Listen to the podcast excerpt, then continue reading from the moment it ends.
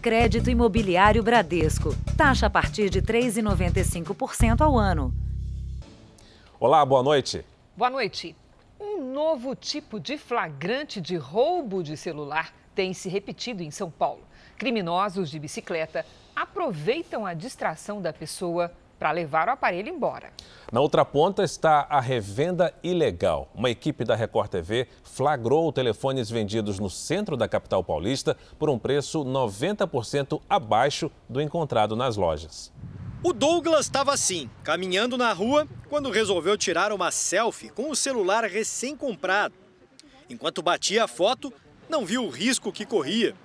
O ladrão, que estava de bicicleta, foi rápido só senti um pouco da luva dele, ele estava bem encapuzado, pegou da minha mão e foi embora. Eles conseguiram entrar na minha conta bancária, onde fizeram um pix de aproximadamente 4 mil reais. Um crime parecido foi flagrado nesta imagem feita da janela de um prédio. O homem com um celular chama a atenção de três ciclistas.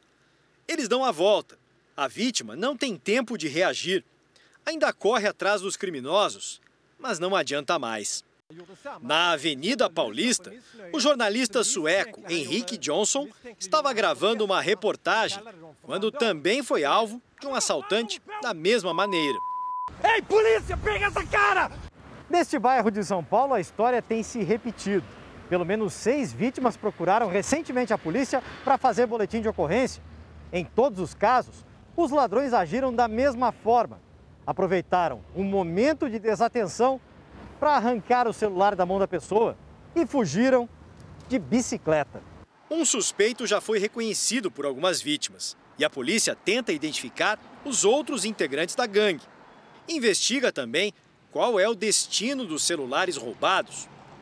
No centro da cidade, um repórter investigativo da Record TV encontrou homens vendendo um aparelho por um preço bem abaixo do que as lojas cobram. Tô procurando um celular frio para comprar. Quanto tem aí? Queria ver o valor para depois voltar com o dinheiro. você quer? Você não tem um aparelho mesmo, mas não, não é novo. Se você quer, eu vou vender para você. Na frente está arranhado, está arranhado mesmo, tudo funcionando. O modelo oferecido à nossa equipe é vendido por quase dois mil reais no comércio, uma diferença de 90%. Mais de 13 mil celulares foram apreendidos na capital no ano passado. Neste ano, a polícia conseguiu recuperar até agora mais de 3 mil aparelhos. Depois do susto e do prejuízo, o Douglas diz que, infelizmente, não dá mais para usar o celular tranquilo, em qualquer lugar, como deveria ser. Agora tocou, deixa tocar, depois a gente olha. Veja agora outros destaques do dia. Autoridades se preocupam com atestados falsos na vacinação de quem tem comorbidades. No primeiro dia do cessar-fogo, palestinos e policiais israelenses voltam a se enfrentar em Jerusalém. Voo dos Estados Unidos com 30 brasileiros deportados chega ao país. 16 pessoas são presas suspeitas de participação em tribunais do crime. E na série especial, como Austrália e Nova Zelândia conseguem ter uma vida normal em plena pandemia.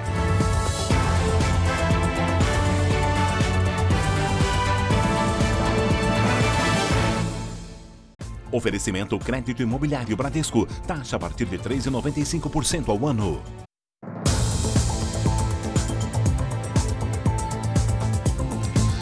Está quase concluído o inquérito policial sobre a morte de MC Kevin. A sequência de eventos que levou à queda da sacada de um hotel no Rio de Janeiro começou logo depois do show realizado por ele, quando Kevin foi à casa de um amigo músico. A comemoração reuniu os amigos que já se conheciam desde o início da carreira. O encontro no domingo foi logo após a primeira apresentação de MC Kevin no Rio de Janeiro. Ele tava no melhor momento dele, mano. Tanto de imagem, quanto de, de música, quanto de tudo, mano, entendeu? Tava muito bem mesmo. Então aqui ele tava muito feliz. Segundo a noiva Deolane Bezerra e os amigos do cantor, Kevin teria bebido uísque e usado uma droga sintética na comemoração. Deolane aparece em um dos vídeos e se mostra irritada com o companheiro.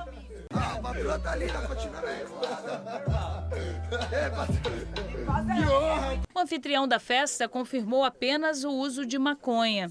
Fumou um baseado comigo que isso aí já estava na nossa rotina. Ele saiu daqui sã, mano. Saiu num estado que, que chegasse a esse ponto, tá ligado? Os últimos passos de MC Kevin estão sendo refeitos pela Polícia do Rio. O que se sabe até agora é que às seis da manhã de domingo, Kevin deixou a boate onde se apresentou pela primeira vez. Meia hora depois, o cantor e Deolane chegaram à casa do amigo MC, onde ficaram até o meio-dia. Uma da tarde, Deolane vai dormir e Kevin segue para a praia com os amigos. Nessas imagens divulgadas hoje, Kevin aparece jogando futebol com os colegas. Lá conhecem a modelo Bianca Domingues. 5 e 20 da tarde, eles chamam Bianca para o hotel. Ela aceita e sobe com VK e Kevin para a suíte do quinto andar. Pouco tempo depois, outro amigo entra no quarto. Era Jonatas Augusto Cruz. Ele entrega um preservativo a VK. Kevin pede que ele saia. Segundo a modelo, Jonatas volta e diz: Estão vindo aí, e vai embora. Kevin reclama, mas chama Bianca para ficar com ele na varanda. Nesse momento, ela conta que olhou para dentro do quarto e em seguida viu Kevin pendurado no parapeito. Às seis e meia da tarde, os bombeiros são chamados para socorrer o cantor. A previsão era de que o inquérito fosse concluído ainda hoje, mas o delegado responsável pelo caso pediu que as investigações continuem até a próxima terça-feira. A polícia ainda aguarda a conclusão do laudo pericial dos seis celulares apreendidos e o resultado do exame toxicológico feito no corpo do cantor. Os investigadores também analisam divergências nos depoimentos das três pessoas que estiveram no quarto onde a queda aconteceu. Hoje, a viúva de MC Kevin mostrou um áudio que seria de Bianca Domingues. A mensagem pode colocar em dúvida o depoimento dado pela modelo. Em uma conversa com um amigo, ela afirma que Jonatas permaneceu no quarto. Diz ainda que ele falava com VK no momento em que Kevin se pendurava. E os dois continuaram falando dentro do quarto. Aí no que eu fui prestar atenção na conversa, eu olhei e ele já estava pendurado. A polícia MCVK não citou a volta de Jonatas ao quarto e nem falou sobre o aviso. O próprio Jonatas também não mencionou o retorno à suíte. Eu não estava na queda do, do Kevin, não estava no quarto no momento da, que ele caiu, tá? Só para frisar para vocês que eu não estava no momento. Nessa sexta-feira, a polícia voltou ao quiosque onde Kevin e os amigos passaram a tarde. Eles recolheram os arquivos do computador e as imagens das câmeras de segurança. Todo o material vai ser analisado. Um motorista morreu em um acidente de trânsito nesta madrugada em Porto Alegre. A suspeita é que ele, tenha, que ele estaria participando de um racha. O veículo praticamente se partiu ao meio com a batida. O motorista, Rafael dos Santos Miranda, de 30 anos, estava sozinho e morreu na hora. Segundo a polícia, ele tinha vários antecedentes por prática de racha. Nós instauramos um inquérito policial para quê? Para apurar se teve algum outro veículo envolvido ou não. A gente não está descartando nenhuma possibilidade. Isso tudo vai ser apurado. A velocidade máxima permitida nesse trecho é de 60 km por hora. Pelas imagens, é possível perceber que o carro, totalmente fora de controle, estava bem acima do limite. Segundo os moradores da região, os rachas não são uma novidade por aqui. Essa avenida é extremamente movimentada pelo fluxo e uh, costumeiramente à madrugada, então, ocorrem rachas tanto de uh, motos quanto de carros. No Rio de Janeiro, 16 pessoas foram presas suspeitas de participação no chamado Tribunal do Tráfico. Segundo a investigação, elas poderiam ter relação com o desaparecimento de três crianças que aconteceu há cinco meses. Duas investigações diferentes levaram mais de 150 policiais a essa comunidade em Belfor Roxo, na Baixada Fluminense.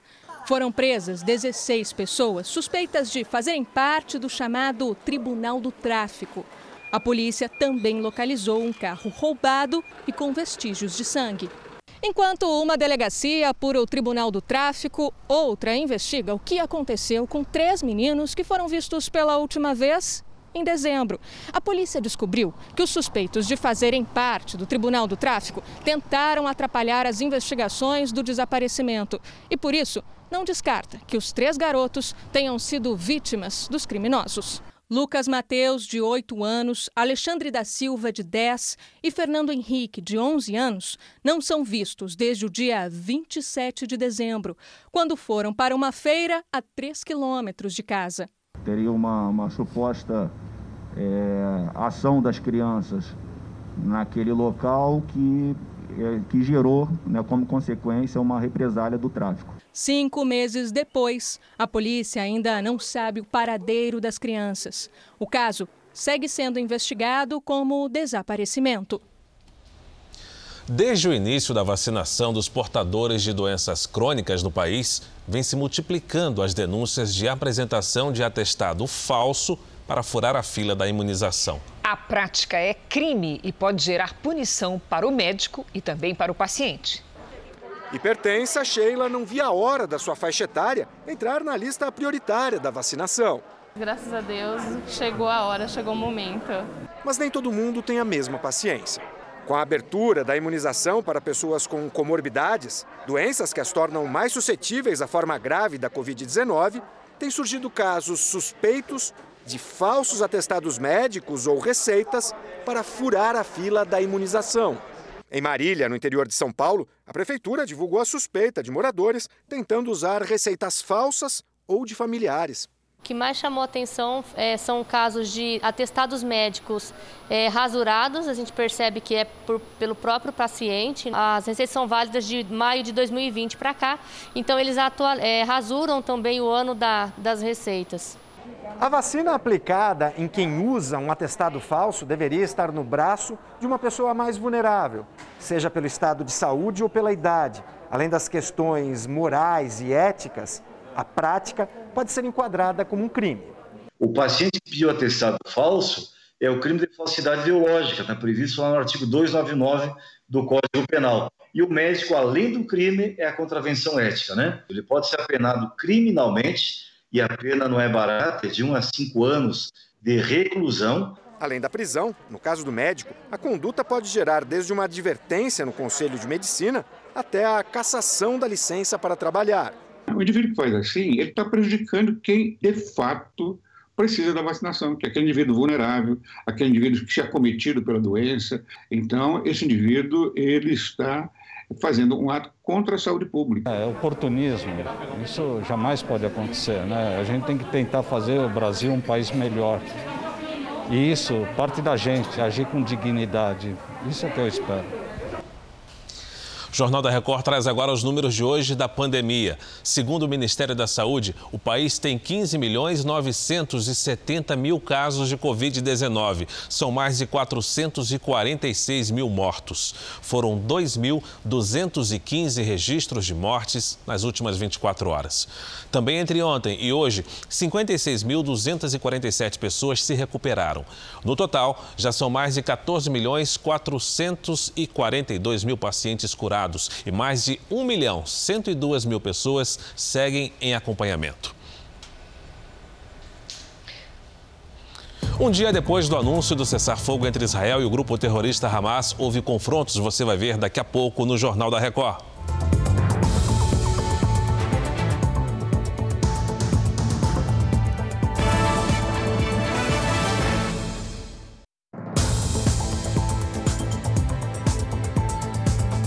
Segundo dia de viagem pelo Nordeste, o presidente Jair Bolsonaro entregou títulos de propriedade a pequenos agricultores. Bolsonaro também criticou o governador do Maranhão, Flávio Dino, do Partido Comunista do Brasil. No segundo dia da viagem ao Maranhão, Jair Bolsonaro entregou títulos de propriedade de terra a assentados. O evento foi em Açailândia, 560 quilômetros de São Luís. No discurso, Bolsonaro criticou a movimentação da oposição para as eleições do ano que vem, sem citar nomes. Para o ano que vem já tem uma chapa formada. Um ladrão candidato a presidente. E um vagabundo como vice. Outro alvo do presidente durante o evento foi o governador do Maranhão, Flávio Dino, do PCdoB. Lá na Coreia do Sul, tem uma ditadura. O ditador não é um gordinho? Na Venezuela, também uma ditadura. Não é um gordinho lá o ditador? E quem é o gordinho ditador aqui do Maranhão? O Estado do Maranhão. Tenha certeza, brevemente se libera, será libertado dessa praga. Só os do partido ficam gordos. O povo emagrece, sofre. Eles não têm o que oferecer a vocês. O presidente ainda aproveitou para falar da situação de outros países governados por partidos de esquerda. Escolhas erradas, com todo o respeito que eu tenho e autonomia de qualquer outro país, aqui na Argentina também fizeram uma, uma escolha bastante complicada. É a estatização de empresas, é a proibição de exportação de certas mercadorias é a exigência para qualquer cidadão argentino sair de lá, ter que deixar 30% a título de imposto em seu estado. Nós não queremos isso para o Brasil. O comunismo não deu certo em lugar nenhum do mundo. Não vai ser no Brasil que ele vai dar certo. Pouco depois, Flávio Dino respondeu por meio de uma rede social. Escreveu: Bolsonaro anda preocupado com meu peso, algo bem estranho e dispensável. Tenho ótima saúde física e mental e estou ocupado com vacinas, pessoas doentes, medidas sociais, coisas sérias. Trabalho muito, não tenho tempo para molecagens, secadinhos e passeios com dinheiro público. No final do dia, o presidente voltou para Brasília. No domingo, depois de participar de um evento com motociclistas no Rio de Janeiro, Jair Bolsonaro vai para a posse do novo presidente do Equador. A visita é estratégica. Guilherme Lasso, um banqueiro conservador, conseguiu derrotar o candidato da esquerda ligado ao ex-presidente Rafael Correia, mas terá minoria no parlamento. É a primeira vitória de um político de direita na América do Sul, depois que a esquerda se fortaleceu no Chile e da eleição do presidente da Argentina. Vamos agora com a opinião do Augusto Nunes. Boa noite, Augusto. Boa noite, Cris. Boa noite, Fara. Boa noite a você que nos acompanha. Ao longo de 2020, todos os governadores e todos os prefeitos do Brasil foram socorridos financeiramente pelo governo federal. Além do auxílio emergencial, que os dispensou de ajudar a população mais pobre, verbas de bom tamanho permitiram que estados e municípios enfrentassem a pandemia de coronavírus e entrassem em 2021 com as contas em ordem. Portanto, dispõem de dinheiro suficiente para acelerar a recuperação dos setores mais prejudicados pelas medidas de isolamento social. Um bom começo seria a redução de impostos, reivindicada no manifesto subscrito por mais de 100 entidades que representam comerciantes de todo o Brasil. Os estabelecimentos comerciais ficaram fechados durante a maior parte do ano passado, mas a cobrança de tributos não foi suspensa. Encerraram em definitivo suas atividades nada menos que 25% dos pontos comerciais que existiam no país antes da chegada da pandemia. É hora de estender a mão aos sobreviventes. Veja a seguir: campeão brasileiro de levantamento de peso é suspeito de comercializar anabolizantes proibidos pela Anvisa. E na série especial, pandemia sob controle e vida a todo vapor na Austrália e na Nova Zelândia.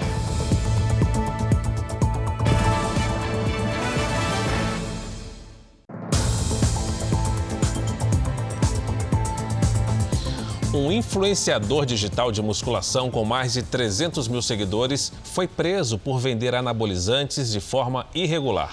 Nas casas do suspeito, de seu sócio e no galpão onde ficava o estoque, a polícia também encontrou armas, munição e duas granadas.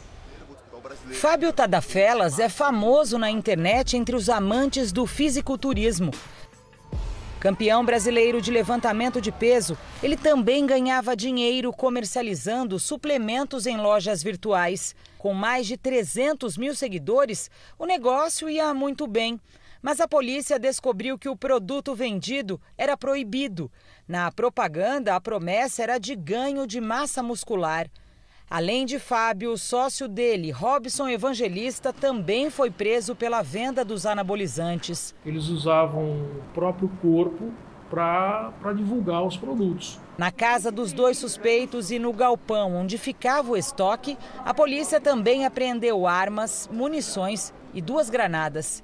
Durante a investigação, os policiais compraram os medicamentos pela internet.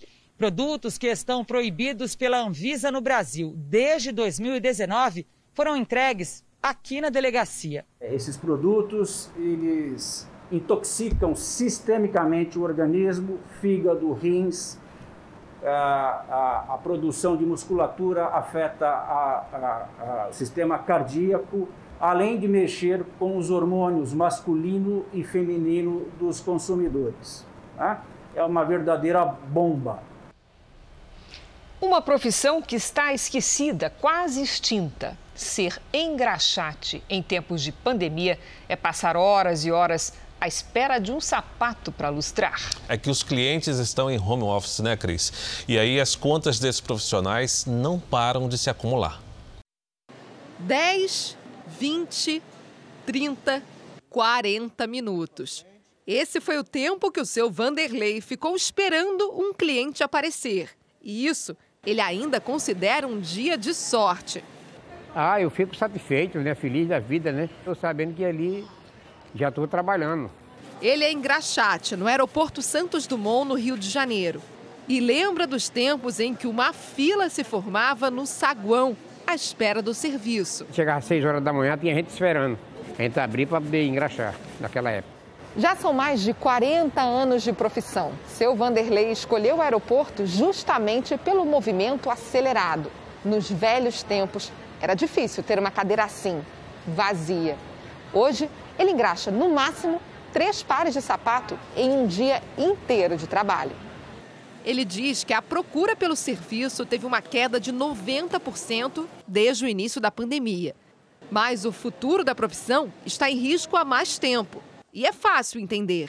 Basta olharmos para os pés de quem passa pelo saguão. Hoje muita gente vê por aí de tênis, de sandália, de bermuda. Aí não, por isso que a produção de engraxate caiu muito. Na rua, as cadeiras do engraxate também ficam vazias.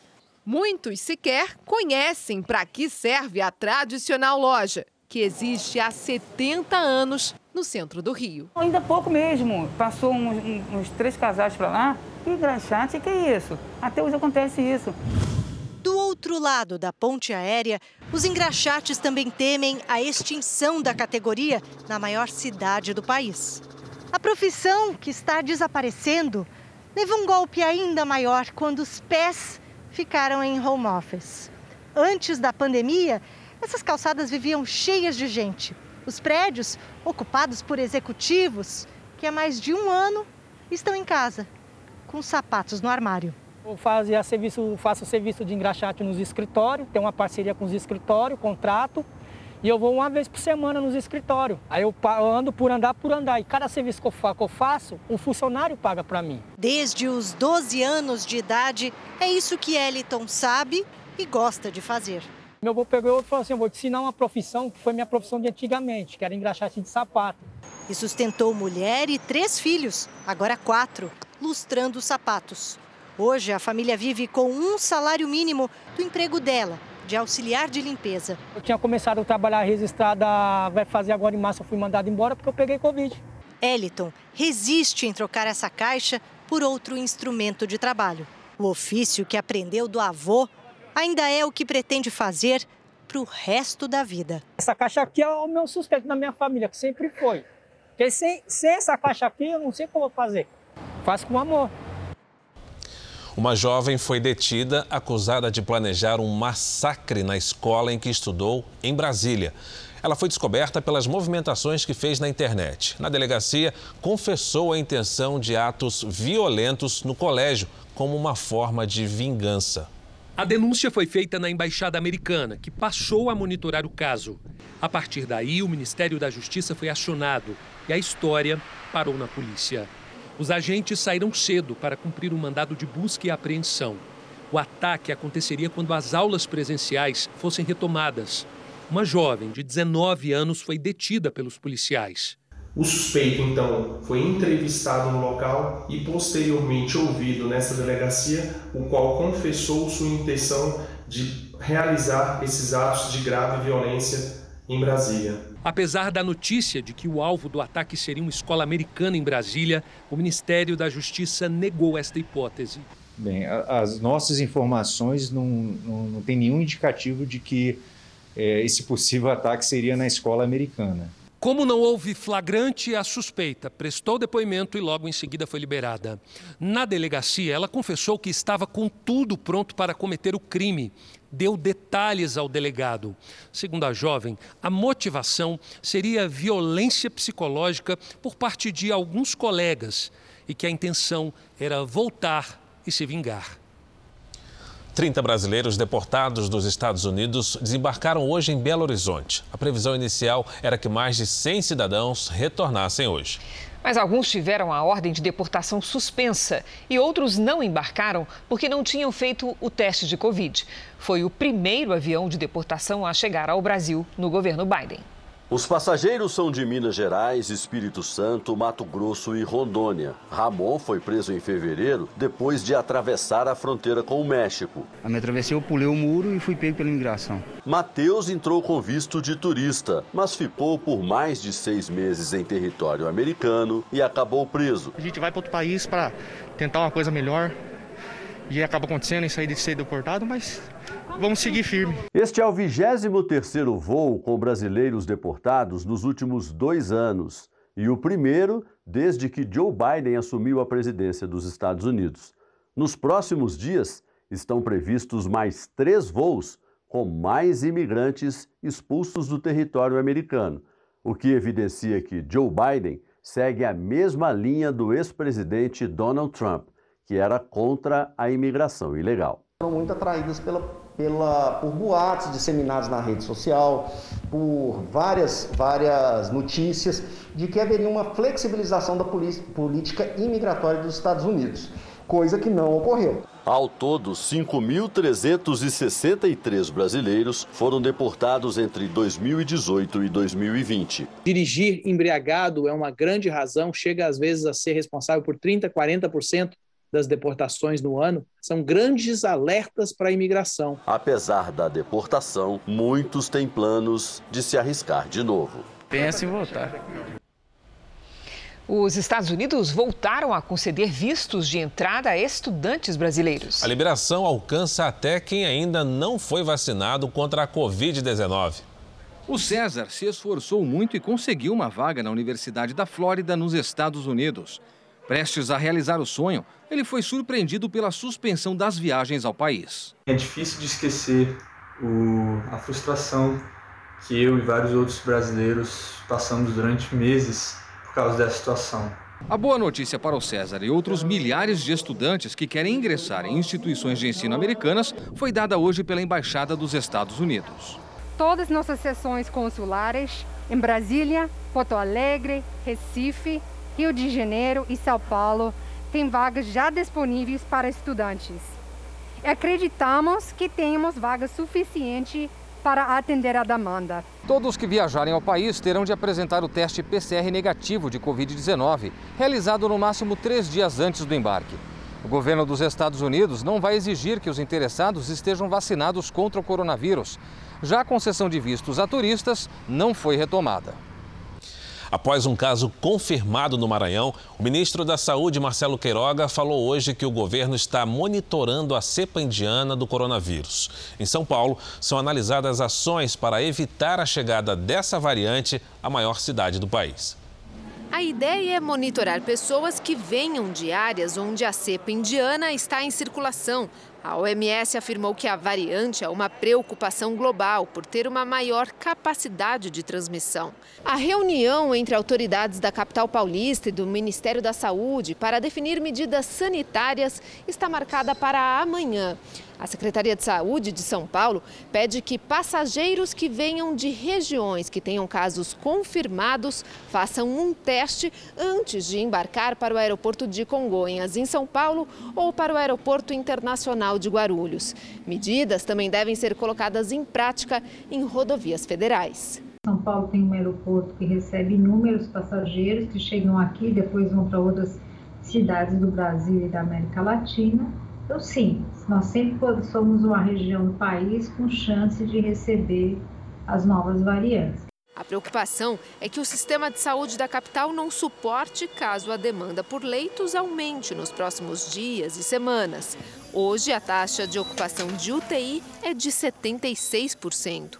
O perigo resiste exatamente aí, quer dizer, um maior número de pessoas que podem contrair o vírus que podem agravar, necessitar de um leito de enfermaria, de um leito de UTI. Resolvemos então tomar essas iniciativas para que a gente esteja preparado para esse enfrentamento. O ministro da Saúde, Marcelo Queiroga, reforçou hoje que o país continua em alerta. Todas as medidas sanitárias foram tomadas né, e nós esperamos que não haja uma propagação dessa variante Diana aqui no Brasil. No Maranhão, começaram a ser testadas as 100 pessoas que tiveram contato com infectados pela cepa indiana da Covid-19. Até agora, são seis casos confirmados, mas apenas uma pessoa está internada. E, de acordo com o hospital, o tripulante segue estável na UTI, sem intubação. Vamos agora ver como é que está o andamento da vacinação em todo o país. Somadas as aplicações da primeira e segunda doses, pouco mais de 748 mil pessoas receberam a vacina contra o coronavírus nas últimas 24 horas.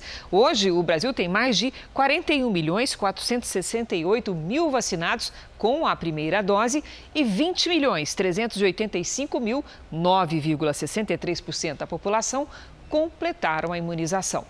A Bahia começou a vacinar hoje as mães que estão amamentando bebês de até um ano de idade. Em todo o estado, mais de 3 milhões 115 mil moradores receberam a primeira dose do imunizante. O Distrito Federal, que iniciou hoje a imunização de profissionais da educação que trabalham em creches públicas e particulares, aplicou até agora 580.659 eh, doses de vacina, sempre a primeira dose. O Rio Grande do Sul é o estado que tem a maior parte da população vacinada, mais de 25% da população, portanto, 2 milhões 865 mil gaúchos receberam a vacina. E Rondônia segue como último no ranking nacional de imunização. Apenas 12% da população do estado, equivalente a 219.543 vacinados. No portal r7.com, você pode acompanhar a situação de todos os estados no nosso mapa interativo. As grávidas que já tomaram a vacina da AstraZeneca Oxford terão que receber a segunda dose com o mesmo imunizante, mas só depois do parto. Maiara está entre as 15 mil grávidas do Brasil que receberam a primeira dose da vacina AstraZeneca Oxford, antes que a Anvisa determinasse que o imunizante não fosse mais aplicado em gestantes. Eu fiquei assim bem assustada no começo, né? muitas pessoas me mandando mensagem, perguntando se estava tudo bem, se eu estava sentindo alguma coisa, alguma reação. A decisão foi tomada após uma grávida do Rio de Janeiro morrer de AVC depois de ser vacinada. A morte está sendo investigada e ainda não se sabe se ela tem relação com o imunizante. Agora, a recomendação do Ministério da Saúde é que essas mulheres recebam a segunda dose, mas só 45 dias depois do parto. O prazo para aplicação da segunda dose da AstraZeneca Oxford é de três meses, mas esse intervalo pode ser ultrapassado. Se uma mulher tomou a primeira dose com quatro meses de gravidez, por exemplo, ela só vai tomar a segunda dose depois de quase sete meses. A primeira dose foi importante, essas 15 mil mulheres estão protegidas, a proteção chega a 76% com a primeira dose. E o atraso que tem, mesmo pequeno, não vai mudar muita coisa. É, a proteção vai continuar e elas continuarão protegidas quando tomarem a segunda dose. Já a grávida com comorbidade que ainda não recebeu a primeira dose deve ser vacinada com os outros imunizantes disponíveis. A questão de não poder tomar a AstraZeneca como primeira dose nesse momento, até que os eventos sejam esclarecidos, deixam duas outras vacinas disponíveis para essas gestantes, que é a Coronavac e a vacina da Pfizer. A Fiocruz entregou hoje mais 6 milhões e 100 mil doses da vacina contra a Covid-19 da AstraZeneca Oxford ao Programa Nacional de Imunização do Ministério da Saúde. Com isso, o total de vacinas já disponibilizadas pelo Instituto passa de 41 milhões.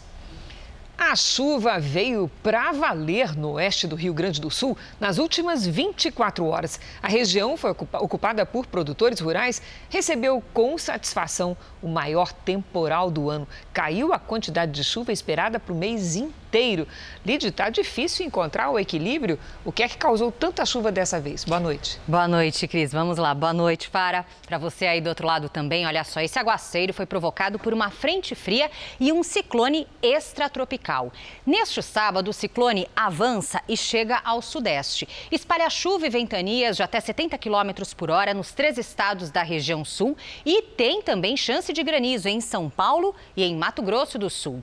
Do norte de Minas até o interior do Nordeste, o tempo fica firme. A chuva forte persiste neste sábado nos estados do norte, com exceção do Tocantins. Na costa do Nordeste, pancadas.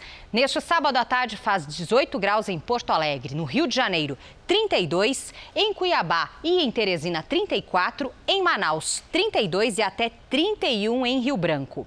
Em São Paulo o tempo muda, máxima de 25 graus com chuva à tarde. No tempo delivery de hoje, o André quer saber a previsão para a cidade de Promissão, Lidiane, no interior de São Paulo. Vamos lá. André, fim de semana de tempo nublado e chuvoso. A chuva pode apertar um pouco mais no domingo à tarde. Máximas de 27 e de 26 graus no fim de semana. Na segunda, o tempo fica firme de novo. Agora você atende a Fran de Parnamirim, em Pernambuco.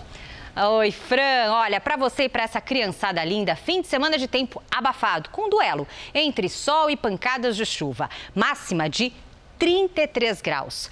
A gente agradece aqui as participações no Tempo Delivery. E se a sua mensagem ainda não foi respondida, aguente aí que vai chegar a sua vez, tá? Para quem ainda não participou, é só mandar mensagem pelas redes sociais com a hashtag você no JR. Boa noite, gente. Obrigada, Lid. Obrigado, Lidiane. Veja agora os destaques do próximo Domingo Espetacular. A morte precoce de MC Kevin. Roberto Cabrini investiga o que aconteceu no quarto de hotel de onde o funkeiro caiu. O que diz Deolane, a viúva do cantor. Por qual motivo ele teria pulado? Uma entrevista exclusiva com Bianca Domingues, a jovem que estava com Kevin no quarto. Comecei a gritar desesperada. E também com Jonatas, o amigo apontado como o homem que assustou o cantor minutos antes do acidente. A gente não tá brincando, foi uma vida que se foi, tá? Eles economizaram para comprar a casa própria. Chegaram a registrar contrato em cartório, mas o corretor sumiu e levou o dinheiro de uma vida inteira. O nome dela é Jennifer. Dois anos depois da morte de Gabriel Diniz, nossa equipe entra no quarto do cantor que permanece intacto. O pai do músico mostra as roupas que o filho nunca pôde usar nos shows. Ela é dona de uma das vozes mais famosas do Brasil. Você pra mim Qual o segredo de TT Espíndola para manter essa afinação? Nosso amor estava escrito nas estrelas. É nesse domingo espetacular, logo depois do Canta Comigo. Um dia depois do anúncio do cessar-fogo entre Israel e o grupo terrorista Hamas, houve confrontos entre manifestantes palestinos e policiais israelenses em Jerusalém. Um dia de calmaria na faixa de Gaza e também sem foguetes disparados contra Israel. Já na esplanada das mesquitas em Jerusalém, novos confrontos foram registrados entre palestinos e forças de segurança israelenses. No primeiro dia do cessar-fogo, o líder do grupo terrorista Hamas declarou que Gaza será reconstruída. Já o primeiro-ministro israelense Benjamin Netanyahu afirmou que parte do alto escalão do Hamas foi eliminada durante as ações do exército e classificou as operações, que duraram 11 dias, como êxito excepcional. A Espanha vai relaxar as restrições para a entrada de estrangeiros a partir do dia 7 de junho. O objetivo é alavancar o turismo, que representa 14% do PIB espanhol. Poderão entrar no país as pessoas completamente imunizadas com uma das vacinas aprovadas pela Agência Europeia de Medicamentos ou pela Organização Mundial de Saúde.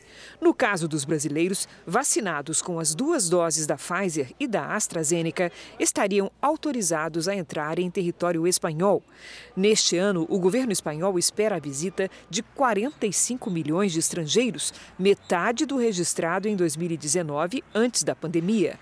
Ano passado, pico da doença na Europa, a Espanha recebeu cerca de 19 milhões de visitantes de outros países. Com um terço da população vacinada, Portugal ainda vive sob algumas restrições. Mas o país conseguiu controlar a disseminação do coronavírus e retomou hábitos tradicionais. Na última reportagem da série especial, você vai ver também como a proibição de entrada de estrangeiros funcionou na Austrália e na Nova Zelândia, onde a vida voltou ao normal.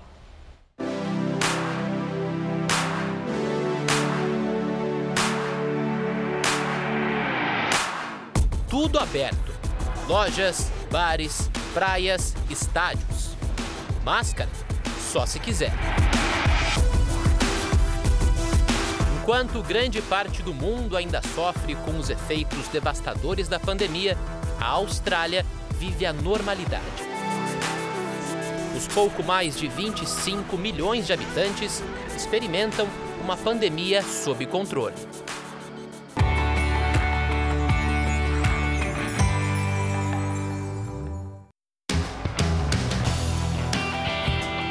Menos de 30 mil casos pouco mais de 900 mortes. Controle é a palavra seguida com rigidez para conter o coronavírus. Quando aparece um caso, medidas de restrição são logo adotadas. Estados foram isolados inúmeras vezes para evitar o contágio desenfreado. E o resultado a gente vê em qualquer lugar que se vá na Austrália. E a vida noturna está a todo vapor. Esse australiano diz que é maravilhoso ter essa liberdade e que não saberia o que fazer se não pudesse sair de casa.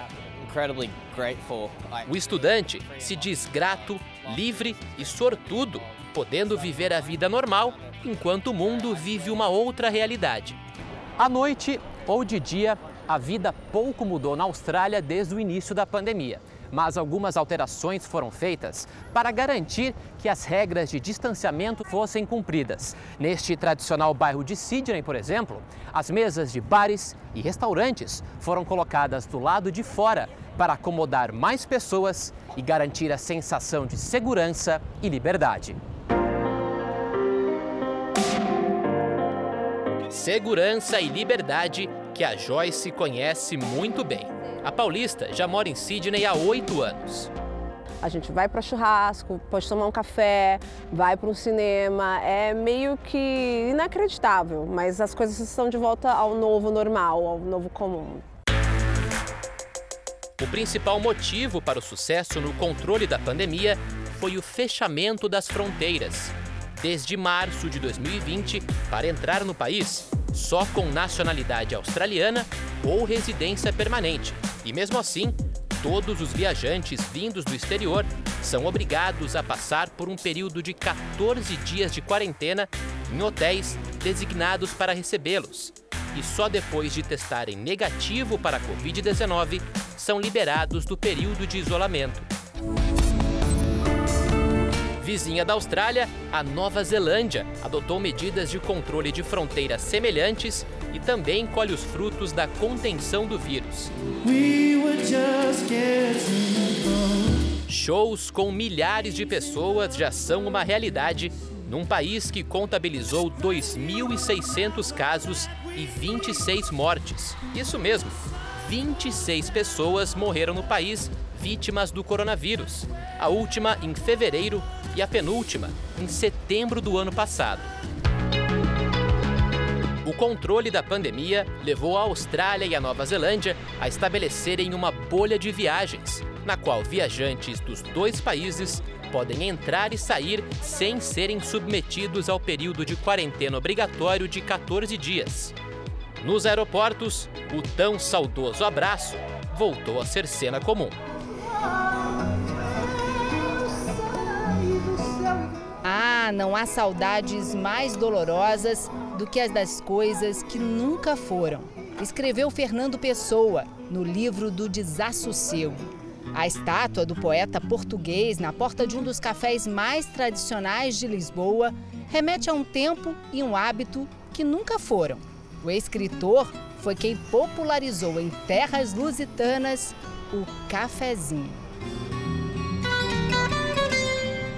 No momento em que o verbo desconfinar nunca foi tão conjugado por aqui, aos poucos os limites vão ficando de lado e Portugal volta às ruas. Hoje, os portugueses comemoram a queda na taxa de transmissão da doença e dias sem mortes pelo coronavírus. E com a saudade, o sabor do café parece ainda melhor. E eu acho que foi das coisas que eu senti mais falta, foi mesmo do cafezinho. Dar mais valor a estes momentos. O cafezinho fica mais gostoso. É, muito mais. Um outro clássico português também está de portas abertas. O pastel de Belém, que no ano passado fechou por dois meses. Depois, só podia comprar e levar para casa. Mas há cerca de um mês, os salões que têm mais de 180 anos de história voltaram a ganhar movimento. A capacidade foi reduzida pela metade. Agora são 200 lugares para garantir o distanciamento social. E em como os outros estabelecimentos em todo o país, a regra é a mesma: limite de seis pessoas por mesa. Como é que é poder sentar e comer o pastelzinho quentinho? É uma maravilha porque é, é, diferente você tá, você fazer o pedido, é diferente você poder sentar na mesa, ver as pessoas, é, é outra visão, é outra, é outra vida, né? Nas ruas estreitas de Lisboa, um som fez falta. O estilo musical mais tradicional português que nasceu aqui, no coração da capital, também foi confinado. Agora, o fado está de volta, mas o silêncio ainda é obrigatório, porque, segundo a tradição, para ouvir o fado é preciso ficar calado.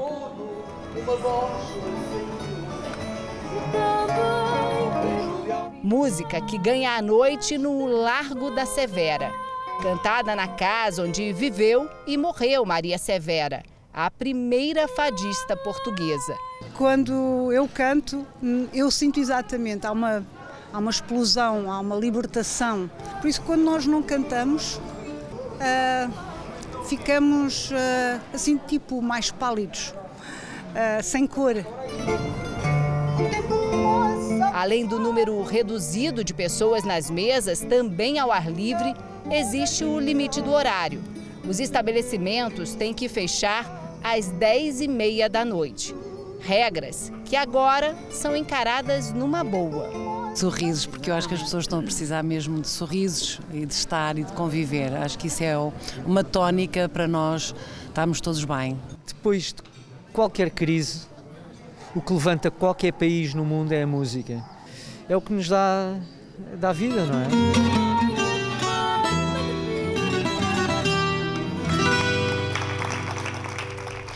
Que chegue logo a nossa hora. Tomara. Jornal da Record termina aqui. A edição de hoje na íntegra e também a nossa versão em podcast estão no Play Plus e em todas as nossas plataformas digitais. E à meia-noite e meia tem mais Jornal da Record. Fique agora com a novela Gênesis. Boa noite e ótimo fim de semana para você. Uma excelente noite e até amanhã.